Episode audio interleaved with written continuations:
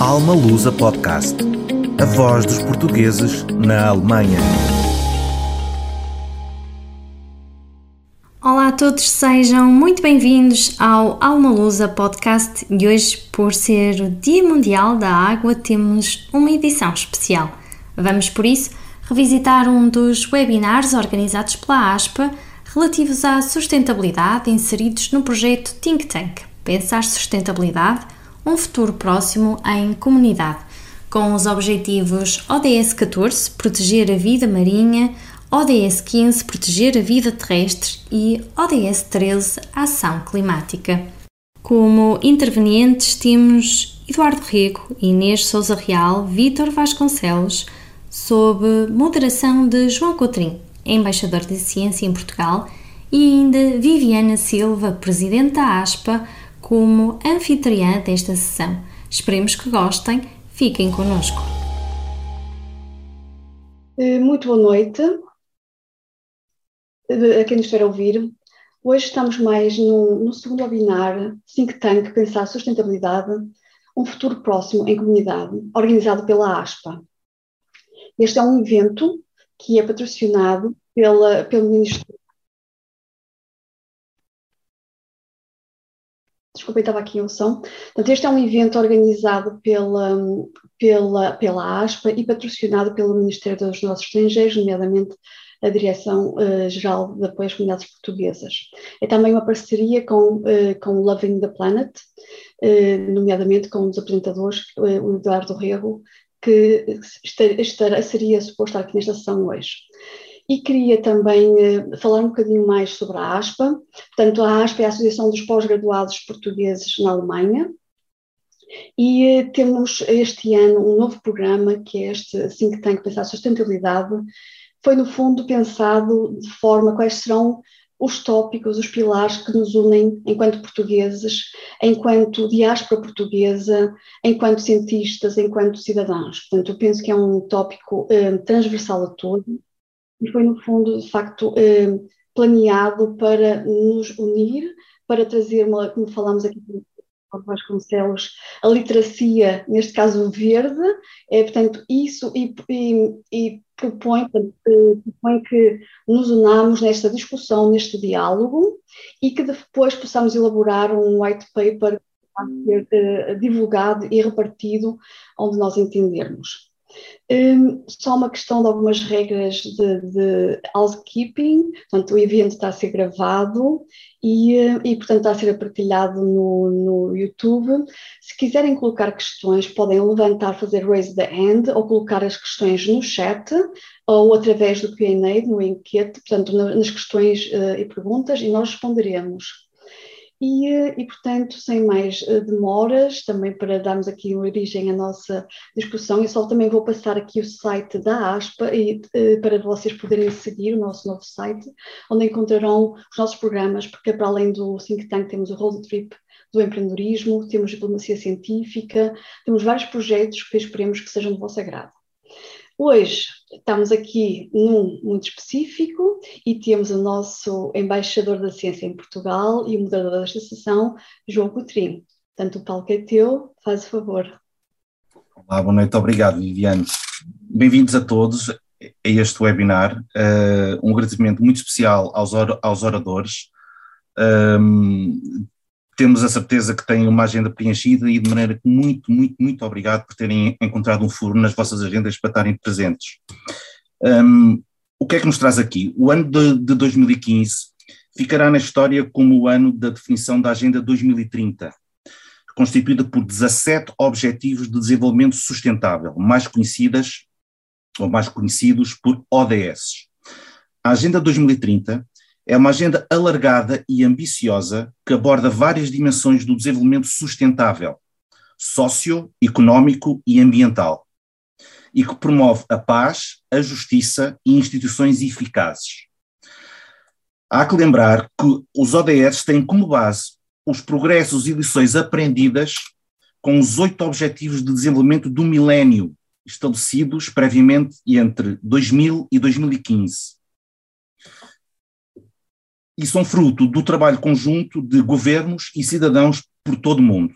a Agenda 2030 e os 17 Objetivos de Desenvolvimento Sustentável são a visão para a humanidade, um contrato entre os líderes mundiais e os povos, uma, uma espécie de lista de coisas, e entre aspas, a fazer em nome dos povos e do planeta. Correlacionado com as ODS, entre 31 de outubro e 12 de novembro, decorreu em Glasgow, na Escócia, a COP26, a Conferência das Nações Unidas sobre as Mudanças Climáticas de 2021, onde os líderes mundiais discutiram medidas concretas para mitigar as emissões de CO2 para a atmosfera e, com isso, por arrasto, conter o aquecimento global advindo da ação humana e por forma evitar um colapso planetário e, um, e, em última análise, a extinção de todas as formas de vida terrestre, inclusive marinha. Neste webinar, iremos então discutir o tema da sustentabilidade, os ODS da ONU e com particular enfoque sobre três destes ODS. O número 14, que é proteger a vida marinha, o número 15, proteger a vida terrestre, e o número 13, a ação climática. Para isso, temos o imenso gosto e honra, como disse há bocado, de podermos contar com a participação de três profissionais, dois de viva voz, uh, um deles está quase a chegar, uh, e outro uh, que infelizmente não pode estar presente, como a, a Viviane mencionou, mas fez questão de enviar um vídeo personalizado para passarmos durante esta, esta sessão. Começando pela apresentação dos, dos oradores. Eu começaria pelo, pelo professor Vítor Vasconcelos, uma voz é, é o que está presente neste momento. Eh, Vítor Vasconcelos é docente e investigador, professor catedrático da Faculdade de Ciências da Universidade do Porto e presidente do Centro Interdisciplinar de Investigação Marinha e Ambiental, mais conhecido por CIMAR. É vencedor do Prémio da Excelência Científica da Universidade do Porto 2021, é atual diretor da Oceanius, penso que disse bem, é diretor executivo da Blue Bio Alliance, que é uma rede vocacionada para biorrecursos marinhos e biotecnologia azul, que junta mais de 100 entidades a nível nacional. Passando para a segunda oradora, Inês Sousa Real, que está um pouco atrasada, mas uh, juntar-se a nós, é presidente do Partido PAN, Partido das Pessoas, dos Animais e da Natureza, e deputada da Assembleia da República. A doutora Inês Sousa Real é licenciada, em, é licenciada perdão, em Direito, mestre em Direito Ambiental e, e Sociedade. Pertence a uma série de comissões parlamentares, entre as quais Comissão de Agricultura e Mar, Comissão de Ambiente, Energia e Ordenamento do Território e Grupo de Trabalho Lei de Bases do Clima. Finalmente, o terceiro orador que não está presente de, de viva voz é Eduardo Rego, Uh, o Dr. Eduardo Rego é ambientalista, presidente e fundador da Loving the Planet. É uma ONG, uma plataforma global de comunicação, fundada em 2018 para combater o desequilíbrio causado pelas inúmeras agressões à natureza e ao clima. O Dr. Eduardo é o locutor, dá voz, assim por dizer, ao programa BBC Vida Selvagem da SIC. De seguir, então, eh, vamos começar por partilhar o vídeo que o Dr. Eduardo Correia teve a amabilidade de nos passar e de seguida falaremos então numa, numa mesa redonda com o doutor, o, o professor doutor Vítor Vasconcelos e a doutora Inês Sousa Real, que se juntará a nós eh, muito brevemente. Viviana. Sim, vou passar. Um Eu vou passar um momento. Obrigado. Estou a tentar encontrá-lo.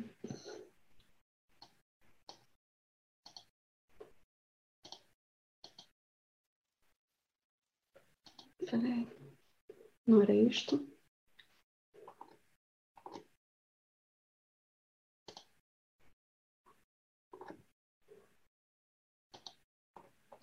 Tô... Desculpem lá, tenho aqui muitos. Não estou a conseguir encontrar o vídeo, João. Peraí. Não está a partilhar o vídeo. Ok. Take your time. Há bocadinho que tinhas aí, é uma questão de só. É. Isso. Estás a ver o vídeo? Estamos a ver a tua tela, não o vídeo.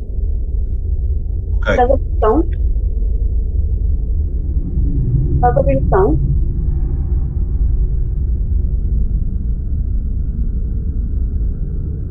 Por favor, ouça-me. Você, tal como eu, é um Homo sapiens, um ser humano inteligente. A vida, um milagre no universo, apareceu há cerca de 4 mil milhões de anos. Nós, seres humanos, há apenas 200 mil anos. No entanto, conseguimos quebrar o equilíbrio que é tão essencial à vida na Terra. Ouça cuidadosamente esta história extraordinária que é a sua e decida o que fazer com ela.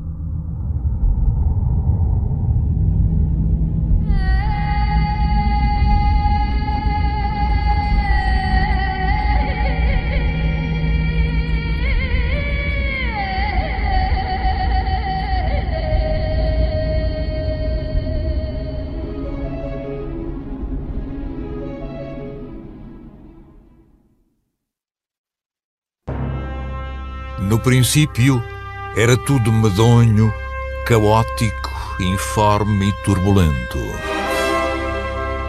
E eis que de repente o fabuloso Big Bang enxameou o espaço de galáxias, criando um universo de dimensões absolutamente incomensuráveis. Começava a marcha inexorável do tempo. Foram séculos, milénios, milhões de anos de caminhada até acontecer o enlace maravilhoso entre a Terra e a atmosfera oxigenada. E nasceu o planeta azul. Estamos cá por causa desse casamento gerador de vida.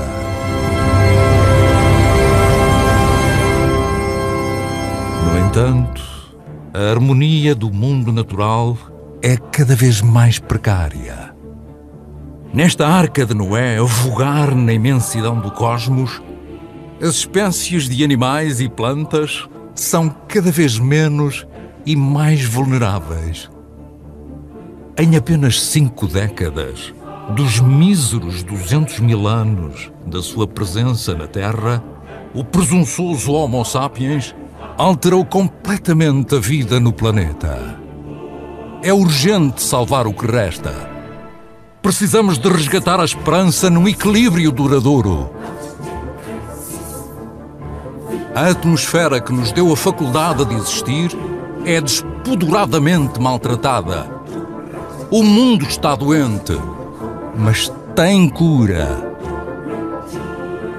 Somos 7 mil milhões de seres humanos e a maior parte vive em situação de miséria. Há 500 milhões de pessoas a habitar em zonas desertas do planeta. Elas sabem como ninguém a importância da água. Metade da população pobre do mundo vive em países que são ricos em recursos naturais.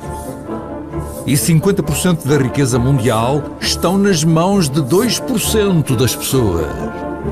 É uma injustiça cruel haver tamanha desigualdade. A relação humana está a ficar em carne viva, como as feridas que já cobrem muitos locais da Terra. A sustentabilidade passa pelo bem-estar de nós todos. Nascemos com o mesmo direito de habitar a casa comum. Nós, todos nós, somos agentes da degradação permanente que recai sobre a Terra e sobre o destino do ser humano. Se a preocupação da sustentabilidade pautar cada um dos nossos atos, nenhum obstáculo será capaz de impedir o sonho que temos de mudar as coisas. Seja mais um a desenhar o abraço loving da planta e traga todos os que encontrar pelo caminho.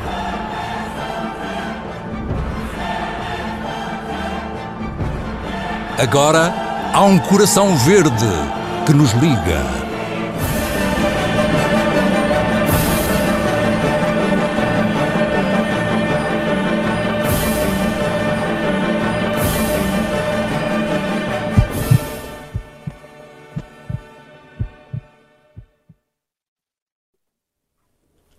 Vivemos cada vez mais numa pangeia virtual.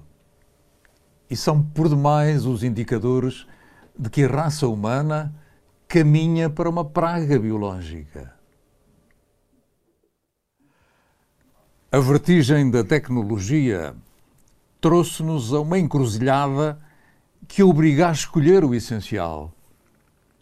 Estamos na era do excesso e, paradoxalmente, a nossa insatisfação nunca foi tão grande e tão doentia. É preciso decidir entre o rebanho e a consciência. Qualquer filosofia digna desse nome advoga que a grande vocação do ser humano é ser feliz e não propriamente ter tudo o que lhe apetece. A nossa criança interior sente o conforto do útero quando para e medita. Sente-se em casa e, como que por magia, volta a balbuciar anseios de felicidade, volta a acreditar na utopia que nos trouxe aqui e nos irá acompanhar até à morte.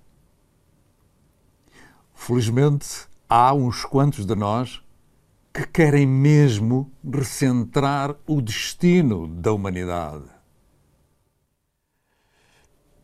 Eu gosto de casar palavras com imagens. É por isso que vos convido agora a fazer uma espécie de retiro da alma.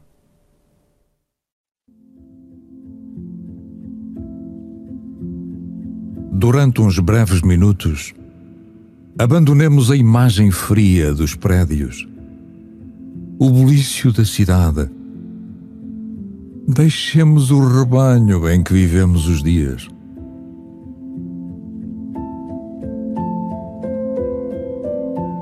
E, pela mão de um fotógrafo amigo, Paulo Ferreira, premiado internacionalmente, vamos sentir como é bela a terra dos homens.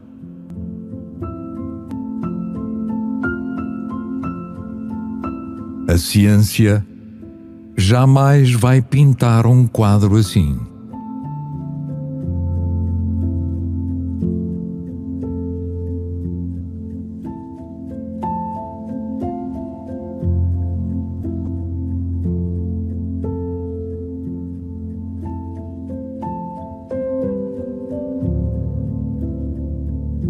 O momento que atravessamos é manifestamente precário a nível pessoal, social e espiritual.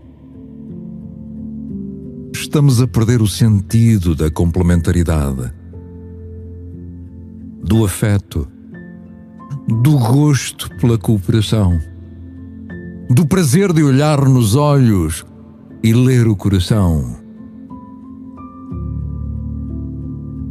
Já não nos sentamos para refletir o sentido da vida Nunca vivemos tão próximos uns dos outros, amontoados em apartamentos, e nunca estivemos tão terrivelmente sós. O degelo nos polos é galopante. O nível do mar sobe e temos seca em terra. somos peritos a criar problemas. Nunca se viram tantos em cima da mesa do mundo para resolver. Os fóruns internacionais não dão em nada. À expansão do conhecimento corresponde o esvaziamento da sabedoria. É urgente o regresso à natureza.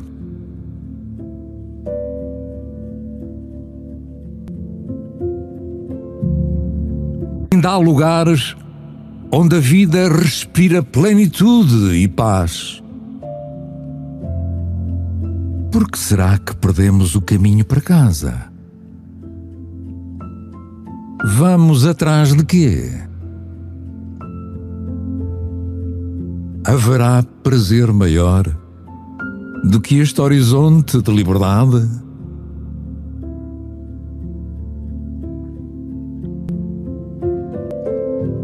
A felicidade é a utopia permanente da criança que há em mim, inocente, que tropeça, cai, mas vai em frente, à procura do que não vê, mas sente.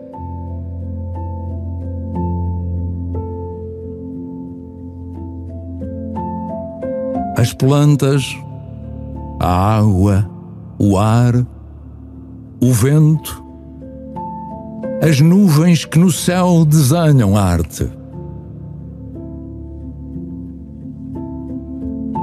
Ó oh vida, quisera tanta vez parar o tempo e sentar-me tranquilo a namorar-te.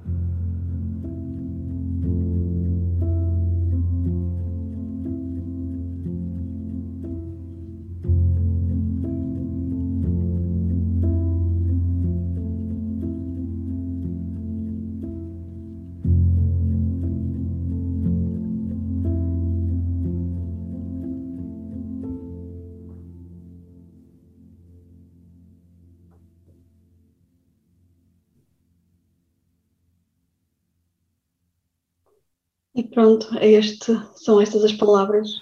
Quando quiserem fazer parte desta cruzada, é só bater à nossa porta. lovingtheplanet.org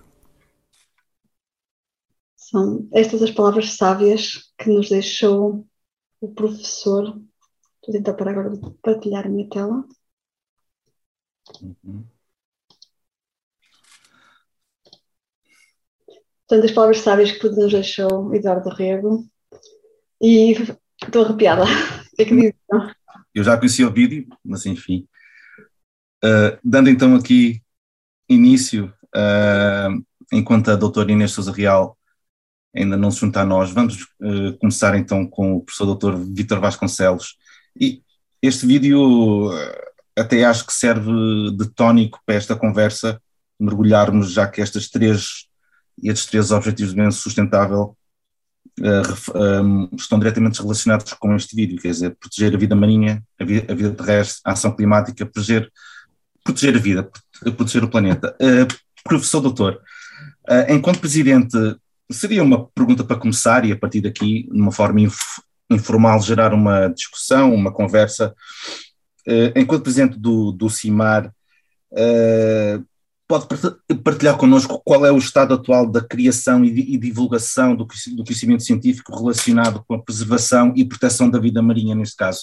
Há muito a fazer, estamos no bom caminho, uh, há dificuldades, por exemplo, a angariar financiamentos, muito boa tarde, boa noite a todos. Uh, vocês de facto colocaram-me aqui numa encruzilhada, porque depois deste vídeo é difícil eu poder brilhar nem em termos de locução, não tenho uma voz tão, tão, tão interessante, mas agradeço obviamente o convite. Uh, eu depois preparei um pequeno, uma pequena apresentação se tiver oportunidade, mas relativamente à sua pergunta, eu acho que de facto nós temos todas as condições para poder digamos, dar o nosso contributo no sentido de criar condições para a sustentabilidade dos oceanos e do, do, do, ambiente de uma forma geral. Eu acho que nós temos uma coisa que é absolutamente fundamental e, e, as pessoas que estão na diáspora fazem parte exatamente dessa, dessa riqueza, que é a riqueza humana. Nós temos recursos humanos de excelência, não só aqueles que estão em Portugal, nos centros de investigação, como é o caso do CIMAR, mas em, em, em todos os, os centros de investigação das mais variadas áreas. Eu digo sempre que esse é o nosso maior recurso, é o nosso melhor recurso. Depois, com esse recurso, nós vamos conseguindo o resto. Temos uhum. também, daquilo que diz respeito a Portugal, uma, uma imensidão de mar.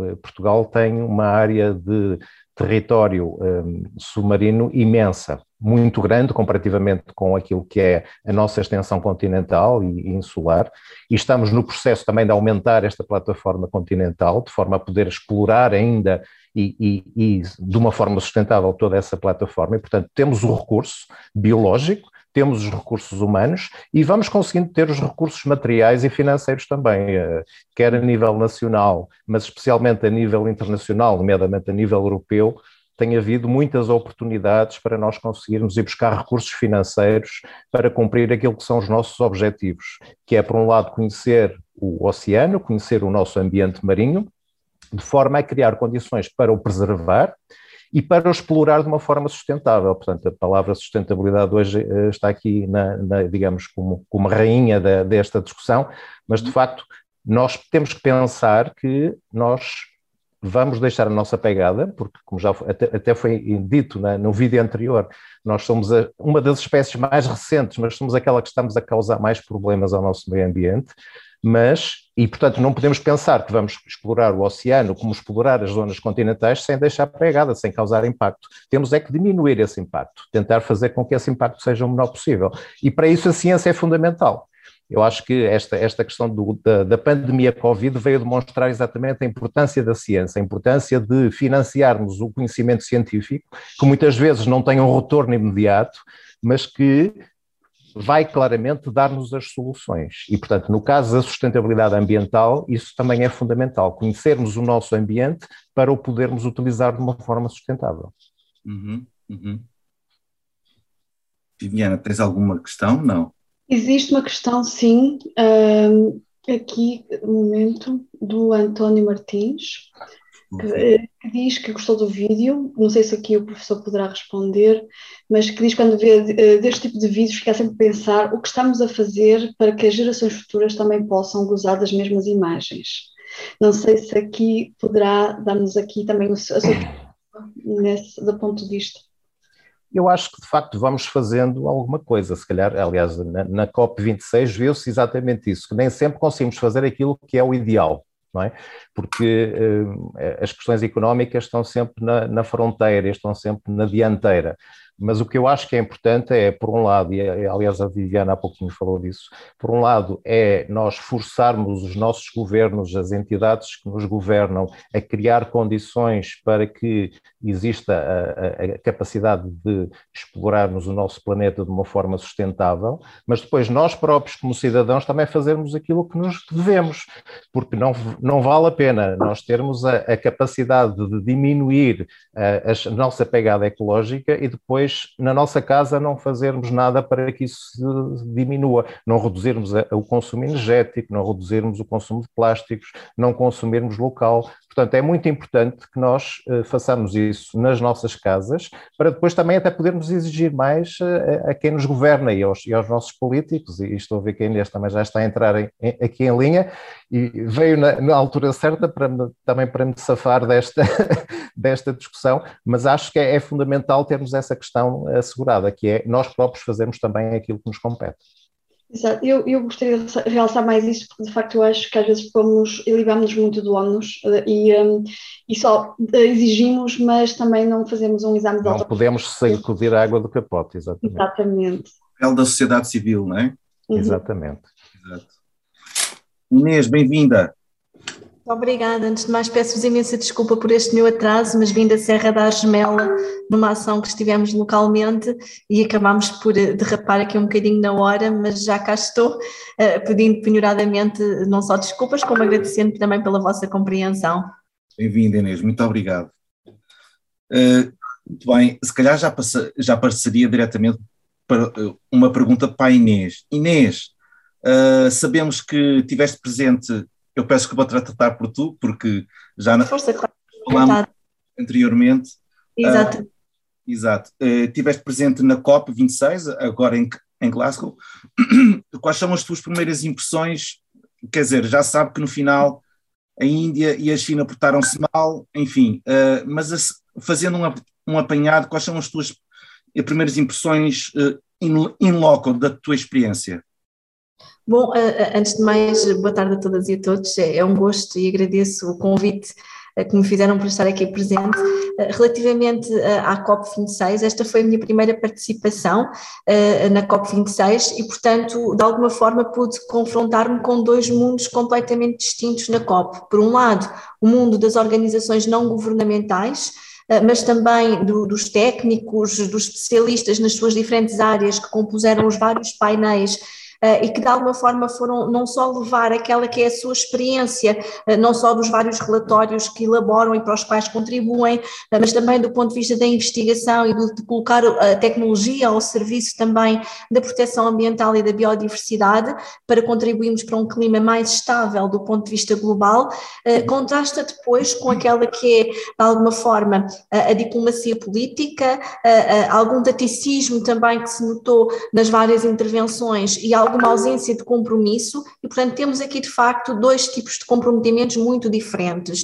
Uh, e, e, é evidente que, que todos nós lamentamos profundamente que para já estejamos já na 26ª eh, Cimeira do Clima e, portanto, significa que tivemos 25 cimeiras anteriores eh, que, de alguma forma, não conseguiram qualquer tipo de compromisso e qualquer tipo de avanço eh, no sentido de conseguirmos ir mais longe, quer no cumprimento do Acordo de Paris, quer com a redução das emissões de carbono, quer também para, de alguma forma, combatermos aquilo que é os efeitos do aquecimento global e das consequências que daqui podem advir. Aliás, isto está muito relacionado com o tema que hoje vamos estar aqui a abordar, que tem a ver com a biodiversidade, mas também com o papel que os oceanos têm, uh, quer como consumidor de carbono, quer também uh, como berço da vida marinha, que consequentemente também é um berço da vida terrestre, um, e, esta ausência de compromisso, bem agora com a ausência da China e da Índia, que são uma um dos maiores poluidores, mas também não nos podemos esquecer que quer a China, quer o Japão têm práticas não só comerciais como pescatórias absolutamente devastadoras para os nossos oceanos e para a biodiversidade dos oceanos, anos,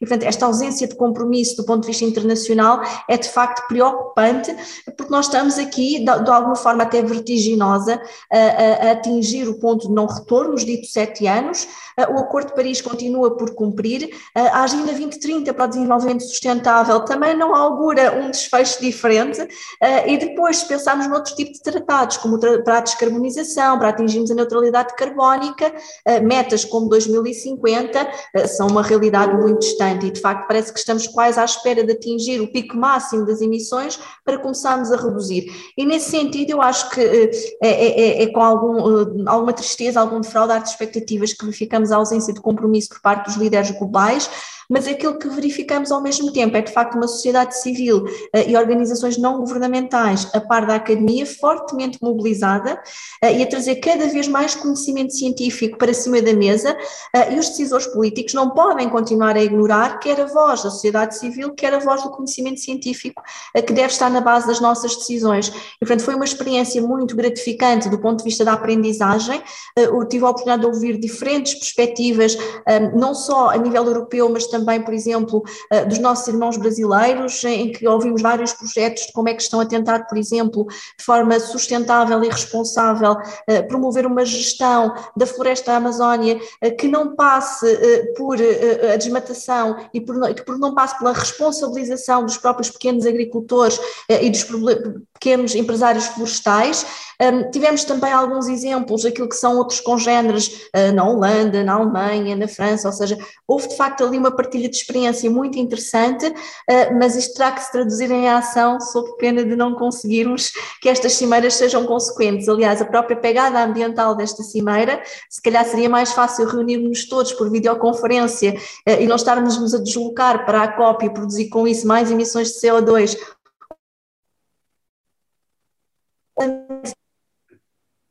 que era a pegada carbónica de prato que não o escolhia, mas na verdade o que verificávamos é que era tudo à base de carne, eram muito poucas as alternativas também 100% vegetais e, e, portanto continuamos a não falar, aqui já não é do elefante da sala, é do porco na sala, continua a não ser falado na COP e de facto ainda temos aqui um longo caminho a percorrer se queremos enfrentar verdadeiramente o problema das alterações climáticas.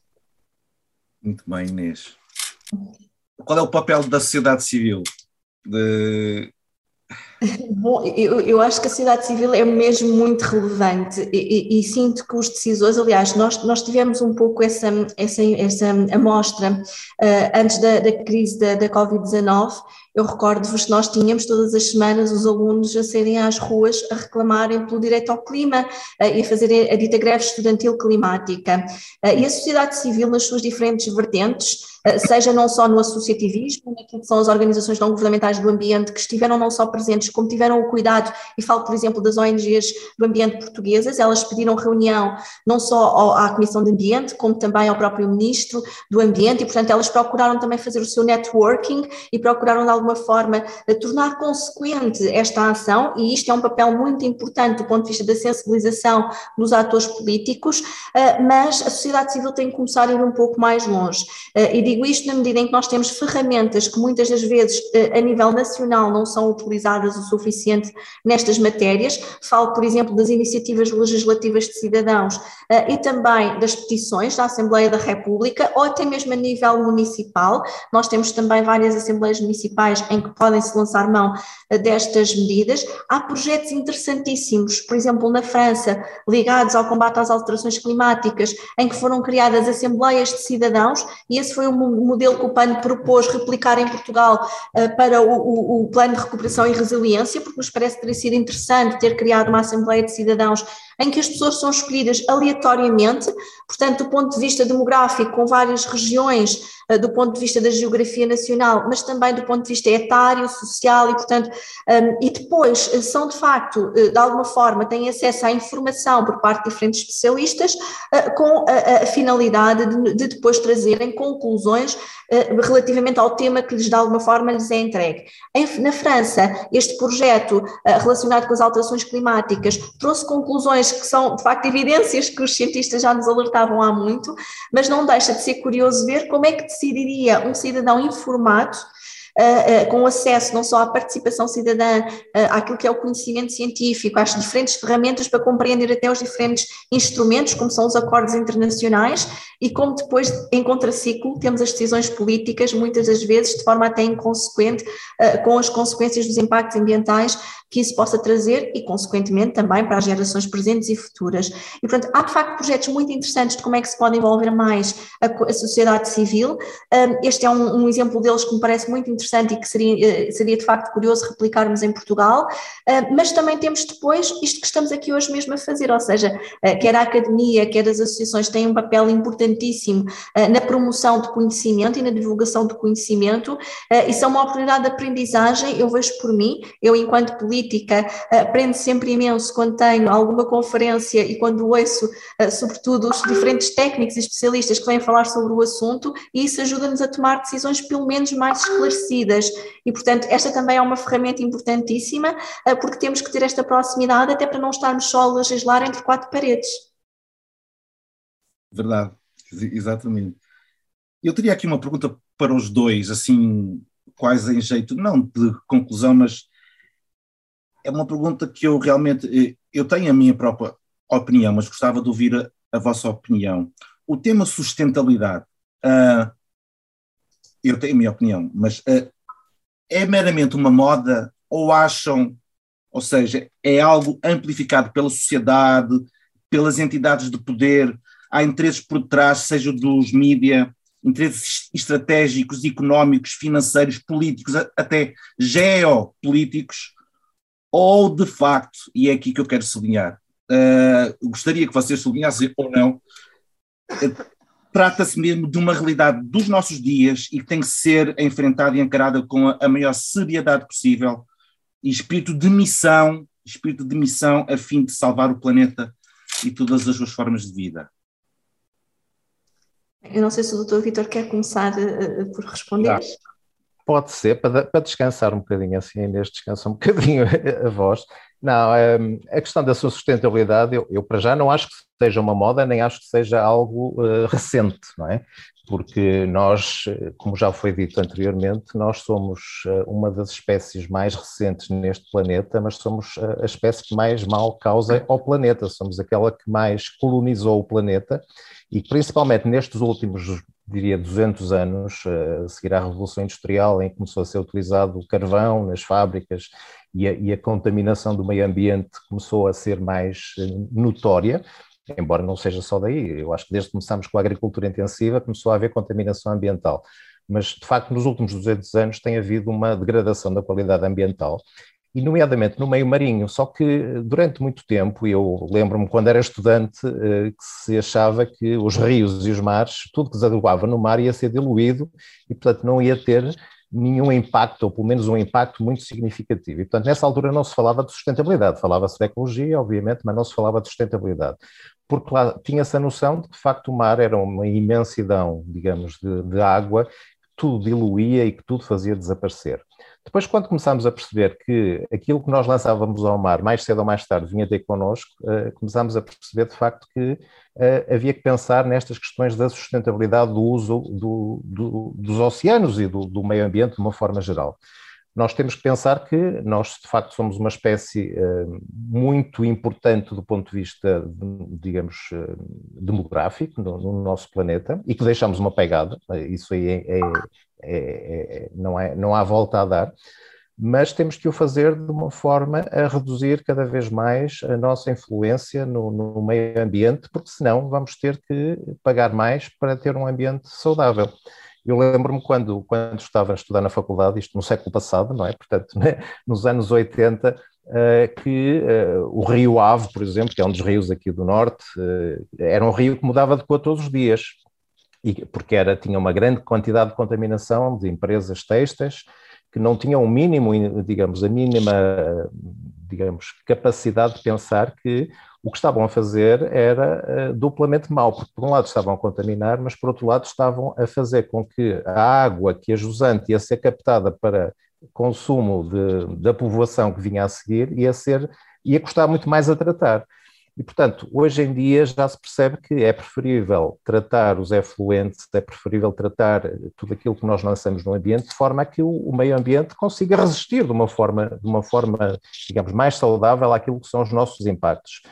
E, portanto, eu acho que a sustentabilidade é absolutamente fundamental se nós queremos continuar a viver com o estilo de vida que temos, não é? Eh, e, e, quando falo nós, estou a falar da população em termos gerais, porque sabemos que há desigualdades muito grandes.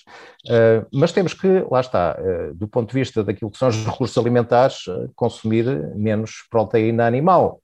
Começar a, a pensar, por exemplo, no, no caso da pesca, já há cerca de 30 ou 40 anos que as cotas de pesca se têm mantido ou têm vindo a diminuir está-se a apostar mais numa aquacultura sustentável, não é? Porque a aquacultura pode ser sustentável, embora também tenha muitas vezes eh, alguma conotação negativa.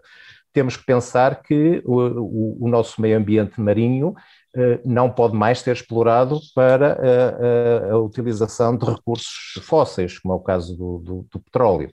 Mas podemos ir às energias renováveis, podemos ir à energia eólica, à energia das ondas, e Portugal já está a dar passos muito significativos nesse sentido.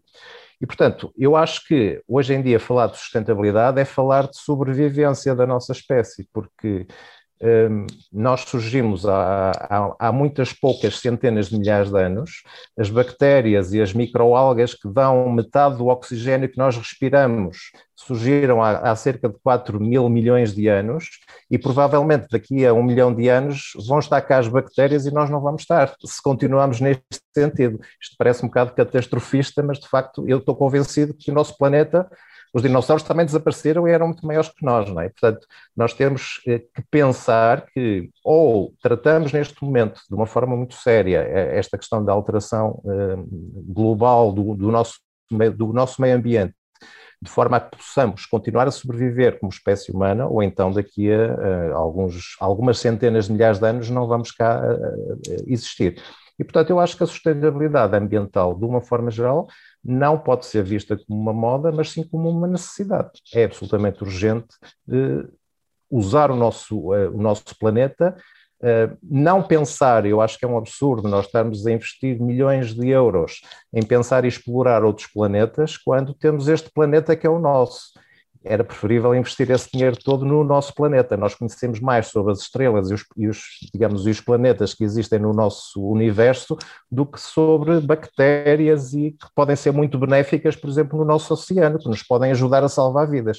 E, portanto, eu acho que é preferível concentrar-nos no nosso planeta e, criar, de facto, as condições para que o possamos usar durante muito mais eh, milénios, digamos assim. Obrigada, professor. Eu vou aqui saltar, temos de facto muitas perguntas ao João. Queres ser tu a ler ou queres que eu leia? Ah, posso ler, não, não há problema. Uh, uh, Veio-me logo à atenção o Luís Lacerda. Ele diz: Muito obrigado pela sessão. Um dos problemas para mobilizar a sociedade civil acaba também por ser a falta de informação. São necessárias mais atividades deste género, como a ação de hoje. Deduzo que é, que é isso que o, o Luís quer dizer. Como é que se pode implementar ações mais sistémicas e a que nível? No Parlamento, nas escolas? Qual dos dois? Talvez Inês, já que o, o professor. Sim, até porque eu também gostava de comentar um pouco eh, só sobre este tema da questão da responsabilidade versus sustentabilidade, eh, mas de facto a, pergunta do Luís está ligada também com o comentário que fiz há pouco, ou seja, a importância da sociedade civil e de como é que se podem mobilizar para contribuir para que de alguma forma uh, possamos combater este problema que é a poluição, que é também a desflorestação uh, e, o facto de estarmos a contribuir para o aceleramento das emissões de gases com efeito de estufa, que podem ter um efeito absolutamente devastador naquela que é a, a possibilidade de, de um ambiente com qualidade de vida vida eh, que permita a sobrevivência eh, do ser humano. e, de facto, a questão das escolas é também um papel aqui primordial, sobretudo através do primeiro ensino básico. no entanto, aquilo que nós notamos é que, ao contrário até de outros países, isso não quer dizer até que não tenhamos outras potências, como é o caso dos Estados Unidos, em que temos de facto um conhecimento maior até sobre a própria biodiversidade autóctone local, em que conhecem as espécies que existem nas suas localidades. Não quer dizer que seja a fórmula única, porque depois verificamos que depois temos este tipo de potências a poluírem uh, e, de facto, a consumirem recursos uh, de uma forma até desequilibrada entre os vários países. E isto também é importante termos em consideração, porque, por muito que nós possamos ter boas práticas em Portugal, e não devemos baixar os prazos pelo facto de termos aqui uma, uma, uma responsabilidade pelas emissões mais diminuta do que outros países, muito pelo contrário, devemos continuar a pugnar pelas boas práticas e por preservarmos o nosso património natural, que é único no nosso país, e, portanto, mas esta componente pedagógica é muito importante. Aliás, eu quando aqui há tempos fui fazer uma, uma saída de mar no, hum. num balneário ali em Setúbal, precisamente uh, uh, por causa, a propósito de uma iniciativa que tivemos que era o Tratado dos Oceanos, o, o, capitão que nos dizia era que, de facto, um, como é que nós vamos pedir às pessoas para protegerem algo que não conhecem? Uh, e há pouco o Dr. Vitor falava numa questão fundamental, que é nós conhecemos tanto sobre o, universo, sobre as estrelas, sobre vislumbramos ir para outros planetas, mas conhecemos tão pouco dos oceanos e do fundo do mar, não há investimento e temos nomes internacionalmente conhecidos, como o de Sylvia Earle, que tem de facto um projeto fantástico, que é o dos Open Spots, e até vos convido a, a irem ao site dela, porque é um projeto absolutamente inspirador que nós procurámos também recomendar que fosse replicado aqui em Portugal, em que uh, entendo que se forem criados vários pontos de esperança no globo, que poderemos conseguir de facto virar o jogo e conseguimos criar aqui uma rede de proteção e de preservação de, de núcleos, não é? De, de vida adversários da vida marinha, de zonas que sejam intocáveis, os chamados no-take zone, para que dessa forma se possa preservar os oceanos. Mas para isso é preciso haver conhecimento, é preciso que desde cedo não exista um distanciamento do ser humano do mar, porque, ou seja, eh, só, só a partir de certa idade é que vamos até ao mar, ao oceano, naquela perspectiva mais distante que temos, que não apenas as praias. Portanto, há muito pouco conhecimento uh, no cotidiano sobre a importância que o oceano tem uh, e até mesmo o papel crítico que tem no abrandamento do ritmo das alterações climáticas, uh, e esta componente educativa era fundamental para protegermos este sumidor de carbono. Depois, por outro lado, para além do papel que as escolas têm e as próprias universidades, que também devem ser aqui envolvidas, é, é, é inevitável que não pensemos o papel que o Estado e que a comunidade internacional tem na preservação do meio ambiente, porque se não forem criados incentivos, se não forem criados desde logo os, os, referenciais pedagógicos para as escolas, os incentivos para as campanhas de sensibilização, porque não existe o descartar ou deitar fora, ou seja, a ideia de que uh, o oceano pode ser um caixote de lixo a céu aberto, ou neste caso a mar dentro, uh, não colhe, ou seja, porque nós não estamos a, a, a fazer nem ações de descarga uh, para fora do planeta, nem a levar o lixo para fora do planeta, se bem que também já o temos no, no, naquilo que é a, a, zona circundante do planeta, sobretudo com a questão uh, dos próprios satélites, não é? E, portanto, e do lixo também que já existe em torno do planeta Terra, e portanto nós temos que repensar, e isto leva-me à questão anterior que eu gostava de facto de comentar, porque a palavra sustentabilidade não pode ser uma mera medida de greenwashing, e portanto, mais do que sustentabilidade, se calhar é importante começarmos a falar, acima de tudo, de responsabilidade. Eh, porque não basta que algo seja sustentável na perspectiva de que estamos a explorar recursos, mas também temos que ser responsáveis de como, onde e quando os vamos explorar, porque este caso muito polémico que temos tido no nosso país acerca do lítio é uma nota disso. Portugal nunca vai ser, conseguir ser verdadeiramente competitivo em matéria de exploração do lítio. Então, por que é que devemos estar a devastar o nosso território, a permitir que se prejudique a qualidade de vida das populações, a destruir património natural que até pode constituir uma fonte de atração turística e de turismo de qualidade e de natureza, quando sabemos que, do ponto de vista internacional, aquela que é a capacidade de exploração do nosso país não é concorrencial com grandes potências. E, portanto, há que, de facto, aqui ter uma visão de médio e longo prazo do ponto de vista do desenvolvimento económico, mais do que falarmos até em crescimento económico, porque senão vamos andar sempre em torno da palavra sustentabilidade e não saímos daqui, eh, e, ter de facto uma mudança de paradigma, não só do ponto de vista educativo, mas também do ponto de vista como o mercado opera e, acima de tudo, com uma outra externalidade. É que enquanto nós não introduzimos na economia qual é o valor real do ambiente, que sabemos que é difícil porque pode ser um valor imensurável, mas quanto vale um ambiente sadio, quanto vale termos qualidade de vida, tudo isso deveria de ser também um marcador do ponto de vista económico para percebermos se de facto estamos a desenvolver a nossa economia e o nosso país no caminho certo, ou se estamos de facto em contraciclo, porque uh, aquela velha máxima, não é, de quando pescarem o último peixe ou quando deitarem a última árvore abaixo, vão perceber que o dinheiro não se come, come, começa a fazer cada vez mais sentido quando é cor nos nossos dias. E, portanto, nós temos mesmo que desacelerar e travar este, eh, esta velocidade extenuante com que estamos a explorar os recursos, e isso implica uma mudança de paradigma que não se circunscreve àquilo que é a atuação nas escolas. Portanto, nós temos que ter outra valorização do ponto de vista económico e um novo modelo económico de desenvolvimento, sob pena de perdermos claramente esta batalha contra as alterações climáticas. Uhum. Aqui a Madalena Marinha Pinto, uh, Madalena Maria Pinto, uh, dá a sua opinião, realmente ela no final uh, é uma, diz, é, será muito necessária a aproximação à comunidade, portanto, futuro próximo da comunidade, etc, etc. Um, mas aqui... posso pegar aqui numa palavra só, porque de facto isto é o nosso interesse e, e de, é, também será interessante debatermos, portanto, a ASPA neste sentido, que tem, tem por fim, portanto, juntar a comunidade portuguesa na Alemanha, a diáspora científica, eh, empresarial, portanto, eh, os estudantes, portanto, uma plataforma eh, de, de pessoas aqui com diferentes backgrounds, também como é que poderíamos, de uma forma, sendo uma associação, mobilizar, como é que podemos também ter aqui um papel ativo ou que outros tipos de formas. E quem estiver na plateia pode comentar e pode seguir-nos se tiver ideias concretas que possam eh, ser postas em prática, em vigor, gostaríamos de ouvir. Se quiserem contribuir para, para o relatório branco, também gostaríamos de contribuir. Portanto, há várias esferas, não é? como dissemos, nós próprios, as empresas, e também como é que poder, poderá associações como as nossas e, e, a diáspora portuguesa no mundo aqui ter um papel eh, de uma forma mais informal ou mais formal, se conseguirem contribuir, uh, ou, ou, como é que nós podemos aqui colaborar mais neste sentido? Uhum.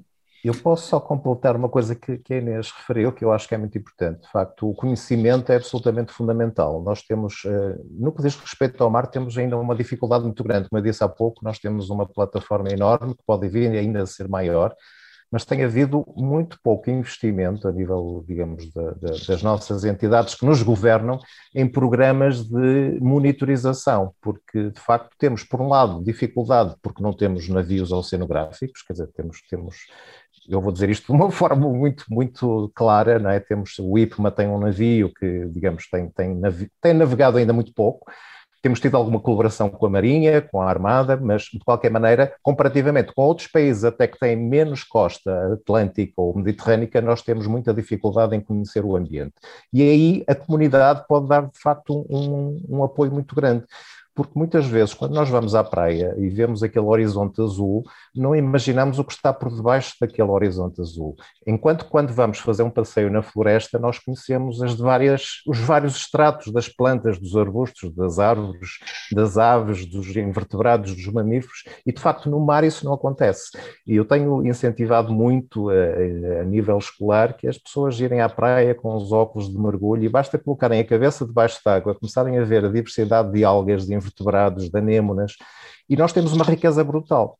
E isso pode ser feito com as escolas. Nós temos trabalhado muito com as escolas, eh, desde escolas primárias às escolas secundárias, também com o apoio de autarquias, principalmente autarquias que estão na, nas zonas costeiras, Matosinhos, Vila de Conde, Porto, no sentido de criar programas de ciência cidadã, em que os próprios, as próprias escolas podem adotar, por exemplo, um troço de praia, um troço de costa, e conhecer aquela praia, conhecer aquela costa, fazer um, uma inventariação.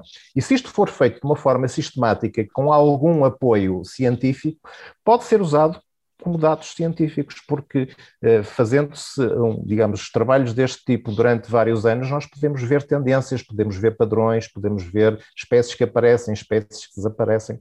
E, portanto, eh, o trabalho com as escolas é absolutamente fundamental, porque também eh, temos que pensar que, de facto, esses miúdos que vão estar a, a, a descobrir o mar pela primeira vez, daqui a 10, 15, 20 anos vão ser uh, cientistas, políticos, uh, autarcas, etc. E, portanto, é absolutamente fundamental o apoio das escolas, independentemente de termos que forçar também as nossas entidades que nos governam e a nível nacional e internacional. Mas uh, nós, nós fazemos um esforço muito grande, de, de, ainda há pouco, off, offline estava a falar isso com a Viviana, de, de, fazer com que os investigadores saibam traduzir aquilo que é o conhecimento científico numa linguagem mais, digamos, mais fácil, para, para sem, sem, perder o rigor científico, de forma a que as escolas possam participar e sentirem-se responsáveis também pela proteção desse mesmo ambiente. Só uma nota, nós também começamos na ASPA um programa que é o MIDI Aspas, que é um programa de ciência em português para os miúdos. Já tivemos um, eh, também ligado às ações climáticas, aos pinguins, à Antártida, convidámos cientistas para falarem para as crianças de uma forma leve e trazerem, portanto, as crianças na Alemanha não estão assim tão perto do mar, algumas estão, mas para trazerem esse assunto. Portanto, se alguém quiser também, alguns dos seus cientistas quiser às vezes contribuir, também teremos muito prazer em receber assim esse, esse género de, de conhecimento para as crianças aqui. Obrigada. Eu, eu, em relação a esta questão, eu parece-me claramente que para além da necessidade de haver uma maior monitorização dos oceanos, eh, e, aqui o Dr. Vitor tocou numa questão essencial, porque há uma necessidade muito forte de reforçar os serviços do Estado neste domínio, aliás, seja com meios de monitorização, seja também eh, com a criação de mais áreas marinhas protegidas, isto para pelo menos em 2030 podermos atingir pelo menos cerca de 30% de áreas marinhas protegidas, porque de facto os recursos financeiros e humanos que temos alocados a este tipo de preservação são muito escassos e a maioria das áreas marinhas protegidas são apenas moderadamente uh, observadas e preservadas e até recuperadas. Uh, e aqui há projetos a nível nacional interessantíssimos, nós sabemos precisamente que as pradarias marinhas e até processos para reconhecimento como berçários partiram até precisamente de comunidades locais, e, portanto, e, e, aqui o papel da comunidade local, mesmo uh, pensando até a nível da diáspora, é absolutamente fundamental. Eu hoje, uma das coisas que eu vi quando fui à Serra da Armela, da Armela foi, foi precisamente a importância até que a terra tem para quem vive fora do nosso país, ou seja, muitas daquelas habitações, daquelas freguesias e daquelas localidades que estão tão próximas da Serra são detidas por pessoas que vivem fora de Portugal, pelos imigrantes, mas que regressam à sua terra e têm uma expectativa até de regressar para gozar as suas reformas ou então para aqui reencontrar os seus familiares. E há uma componente identitária muito significativa destes ecossistemas e até da paisagem natural, porque ainda hoje me falavam, nós aquilo que gostaríamos de ter aqui era um mosaico que pudesse articular, por exemplo, eh, o vermelho das árvores, das cerejas do fundão eh, e desta cor outonal que a serra tem nesta altura, eh, com um mosaico verde e saber que de facto não tínhamos aqui os grandes incêndios a fustigar a serra, que não vamos ter aqui uma cratera ao ar livre, e portanto a comunidade da diáspora também tem um papel muito importante para dar voz àquilo que são localidades que lhes dizem muito, que têm uma componente identitária para si para as suas famílias, eh, que no fundo é a sua casa também, e portanto eu acho que há aqui também um envolvimento que, que, que deve estar presente naquilo que é a reivindicação também da diáspora, no direito que tem à fruição eh, deste seu património natural e também habitacional, porque uma das coisas que vai acontecer quando forem criadas estas minas vai ser uma profunda profunda desvalorização do património, por um lado, mas por outro até a insustentabilidade naquilo que, que, que, que respeita a poderem estar naquelas casas face ao ruído e à proximidade iminente com as populações. E, portanto, não é muitas das vezes pelo facto das pessoas estarem fora do país que as questões internas do nosso território são menos despicianas, muito pelo contrário, e tem que se encontrar formas de se proporcionar que haja mais voz e maior proximidade de quem está de facto na diáspora. Agora, eh, o que nem sempre acontece, E isto nota-se sobretudo também em alguns momentos, até mesmo de participação nos atos eleitorais, tem sido uma grande trapalhice os processos eleitorais nesta matéria e, portanto, o que não permite de alguma forma a participação das pessoas naquilo que também lhes diz respeito e nós vamos em breve ter um novo ato eleitoral e aqui é fundamental que, quer nos círculos da Europa como fora da Europa, as pessoas se mobilizem para votar, seja em quem for. Ou seja, nós temos que começar também a combater os fenómenos da abstenção e da falta de participação cidadã, porque depois na prática isto também tem consequências nesta esfera, ou seja, naquilo que diretamente lhes diz respeito. Agora, qual, quais os mecanismos em que possamos reaproximar as pessoas e sentirem-se ouvidas naquela que também é a sua casa e a sua pátria, eh, é, é um exercício por vezes difícil, mas que tem que ser feito, seja através destes fóruns, seja através também daquilo que são as tais ferramentas de cidadania que falávamos há pouco, como as petições e as iniciativas legislativas de cidadãos, porque não é pelo facto de estarem além fronteiras que perdem esse direito, muito pelo contrário, e é importante que continue a haver um envolvimento nestas matérias no nosso país. Uhum. Obrigada. Eu gostaria de comentar, mas não posso ter, temos muitas perguntas aqui no chat, mas isto dá pano para mangas, eu estou aqui entusiasmadíssimo. Eu se calhar se faria aqui um filtro e Uh, espera aí, oh, João, podemos dizer o seguinte: uh, nós vamos responder as, algumas perguntas aqui offline, talvez algumas depois mandamos às pessoas. Uh, para não estar aqui a criar, uh, estamos quase no fim, eu gostaria de perguntar, o professor Vitor tinha dito que tinha uns slides, não sei se dará tempo ou se é Eu se calhar agora é, se ah, calhar agora não, não e depois não daquele filme, daquele filme é, é um bocadinho mas injusto. Mas pode partilhar depois com nós podemos passar. Eu posso vos enviar, exatamente, mas era um bocadinho esta minha visão de nós termos de cuidar da saúde do oceano para cuidar da nossa saúde, não é? Porque uh, o oceano, como já foi dito, é não só o regulador do nosso clima, mas também é, é dele que nós retiramos muita da, da, da sustentabilidade da, daquilo que é o, o, os nossos recursos biológicos, não é? e, portanto, nós temos que cuidar muito desse oceano, porque, caso contrário, como eu disse, a nossa espécie não vai sobreviver na, nos próximos milénios. E, portanto, eu, eu prescindo de, enviar, de fazer os slides, mas eu posso-vos enviar um PDF e depois vocês partilham com os vossos associados, está bem? Ah, já agora, tem algumas referências, assim, para essa literacia, alguns vídeos, algumas coisas que pudéssemos também divulgar, portanto...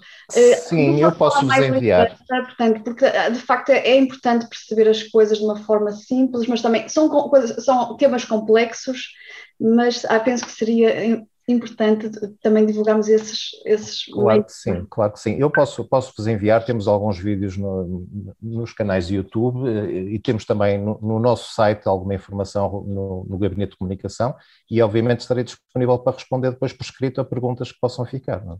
Exato, estão aqui vários. Não sei se queres uma ou outra, João, que te chama a atenção aqui para um último pontapé. Uhum. Posso comentar uma das perguntas que aqui está, por acaso gostaria de comentar aqui uma pergunta. Sim.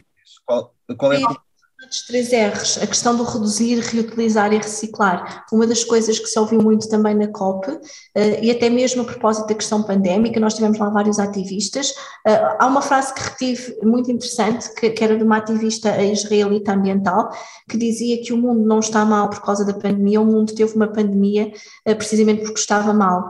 Um, e, e falou-se muito na questão de quando estamos a falar em mitigar, devíamos estar a falar em evitar. Ou seja, nós a este tempo não podemos mesmo falar apenas em reduzir uh, as emissões, temos mesmo que evitar, ou seja, se calhar vamos ter que sair um bocadinho fora da caixa dos três R's e, e, trazer novas palavras para este combate às alterações climáticas, uh, porque precisamos até de novos instrumentos, e um exemplo de, destes novos instrumentos que precisamos de ter, eu recordo que o professor António Cortês, ele tem de facto algumas intervenções muito interessantes e tem uma vasta obra escrita que depois também vos posso fazer chegar para fazerem eh, chegar a quem nos está a acompanhar sobre os oceanos. Ele é constitucionalista, portanto tem aqui uma visão mais jurídica, não é, eh, desta perspectiva da preservação dos oceanos, mas ele dizia algo que eu retive e que me parece também muito importante. Nós olhamos muitas das vezes para o mar do ponto de vista legislativo como olhamos para a terra, para, para a componente terrestre, e o mar é completamente diferente da terra, desde logo não tem as fronteiras, por mais que queiramos atribuir zonas de gestão marítima, uh, e também temos toda uma biodiversidade que circula, para além de todas as alterações uh, que, a crise climática nos está a trazer também do ponto de vista das correntes oceânicas e também do gelo uh, e tudo, toda, todas as consequências que daqui podem advir. e, Portugal deveria, de facto, do ponto de vista daquilo que é a insistência junto à comunidade internacional, procurar, de alguma forma, que fosse criado este Tratado Internacional do Mar, porque isto seria, porque a estratégia que existe a este tempo não é manifestamente suficiente, e isto poderia constituir, sim, um passo muito importante para nos ajudar, porque a Estratégia Nacional para o Mar fica só entre portas, portanto não estamos aqui a falar de uma estratégia global, de um tratado global que comprometa todos os países, e seria muito importante haver este instrumento. E ao nível também Há dois documentários muito interessantes, já vos deixei um link e vou-vos deixar também um outro. Um é o Seaspiracy, uh, apesar de ser feito por ativistas, e portanto não nos podemos esquecer que está com essa lente, não é, do ativismo, mas é, é, é um, um, documentário muito interessante sobre os impactos que as diferentes atividades, nomeadamente a pesca e a sobrepesca, podem ter nos oceanos. E depois há um outro que vou já de seguida deixar-vos o link, que é o My Octopus Teacher, que tem a ver com uma relação entre um povo uh, e, um, e, um, fotógrafo, portanto era um documentarista, e de facto ele narra de uma forma absolutamente preciosa aquela que é a complexidade da vida marinha e de outros seres como são os povos, que são seres absolutamente fascinantes, e eu acho que todos o que aqui estão a assistir devem assistir a este documentário, porque nos mostra não só que nós partilhamos o, o planeta com outros seres que têm características de, tão, de uma evolução de uma inteligência diferente da inteligência do ser humano, mas tão ou mais complexa do que a nossa e que tem estratégias de sobrevivência absolutamente fascinantes. E, portanto, tendo em conta o tema que aqui nos traz hoje, eh, deixo também esta sugestão, eh, ela não é uma sugestão política, mas acho que é, é um documentário que toda a gente deveria de facto ver, vale mesmo muito a pena, porque nos traz um pouco, levanta um pouco o véu sobre o mundo dos oceanos e sobre a riqueza, porque quando nós tivermos um planeta menos vivo e mais silencioso, de facto vamos estar aqui aqui a melhorar tanto para as gerações futuras, eh, que eu acho que é mais fácil, como as imagens valem mais do que mil palavras, é mais fácil pelas imagens que este documentário nos retrata, podemos perceber do que é que estamos efetivamente a proteger. Obrigada.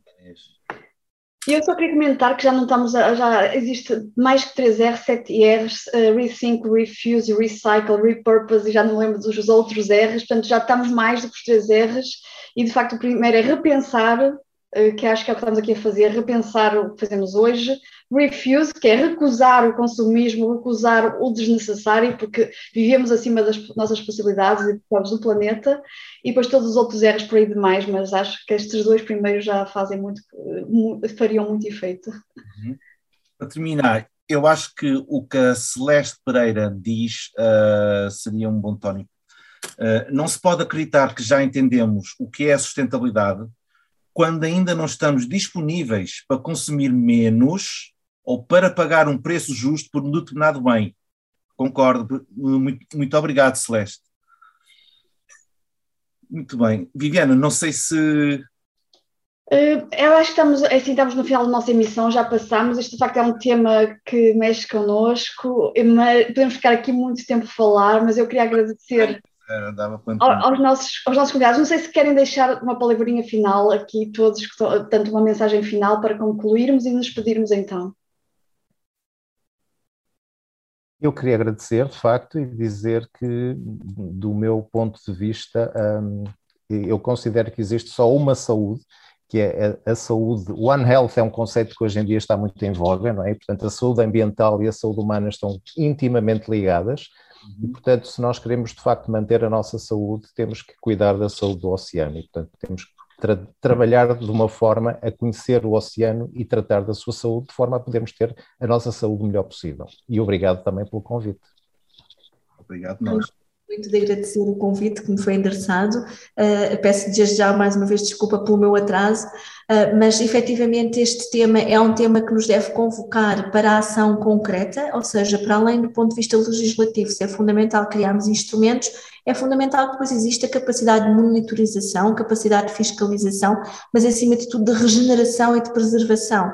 E isso implica o envolvimento não apenas do poder político, das entidades a quem compete a fiscalização, mas também da academia e acima de tudo das comunidades locais.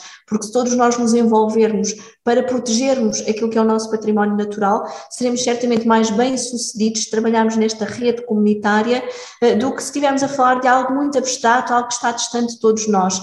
Eh, e nunca podemos achar que aquilo que fazemos no nosso país é insuficiente para a equação global. Pode ser apenas uma gota no oceano, mas é uma gota muito relevante. E, portanto, Portugal tem tudo para ser um exemplo de boas práticas, assim saibamos incentivá-las e promovê-las, porque temos um património natural absolutamente extraordinário, eh, quer ao nível das nossas serras, ao nível da nossa floresta, das nossas praias, dos nossos oceanos, das nossas lagoas, da própria fauna eh, e da flora que compõe o nosso país, e, portanto, eu acho que temos mesmo que começar a valorizar e, e, e colocar este valor natural na, na, na economia sob uma outra perspectiva, porque efetivamente este equilíbrio, este clima estável que se espelha também no oceano é absolutamente fundamental para a nossa sobrevivência. E então, obrigado. Eu, João, queres dar uma palavra para eu finalizo? Não, não, eh, da minha parte, muito obrigado. Foi um gosto. Força, Viviana. Eu queria agradecer aqui ao João por ter organizado aqui o evento, juntamente com a Carla Cotas, que está no back-end aqui a dar o, apoio na, nas redes sociais, a fazer um trabalho eh, eh, incansável. Obrigada, Carla, que estás aí. E queria também agradecer uh, novamente ao, aos nossos patrocinadores, ao Estado português por esta iniciativa e também ao Living the Planet e ao Eduardo Rego, que pode estar aqui, mas deixou-nos um vídeo fantástico. E, portanto, e queria agradecer a todos e espero que nos vejamos no próximo webinar assim que Tank de Sustentabilidade. Sigam-nos no, no LinkedIn, nomeadamente onde nós divulgamos mais as nossas ações e vamos continuar todos a lutar por um futuro próximo em comunidade e a pensar sustentabilidade. Pensar e executar sustentabilidade. Executar. Obrigada. obrigado. Obrigado, uma boa tarde. Boa noite. Obrigada por terem estado connosco nesta edição especial e sigam-nos nas redes sociais para ficarem a par de todas as novidades. No próximo podcast teremos mais um convidado para nos dar o seu testemunho aqui por terras germânicas. Até lá, continuem a inspirarem-se nas mais simples coisas da vida.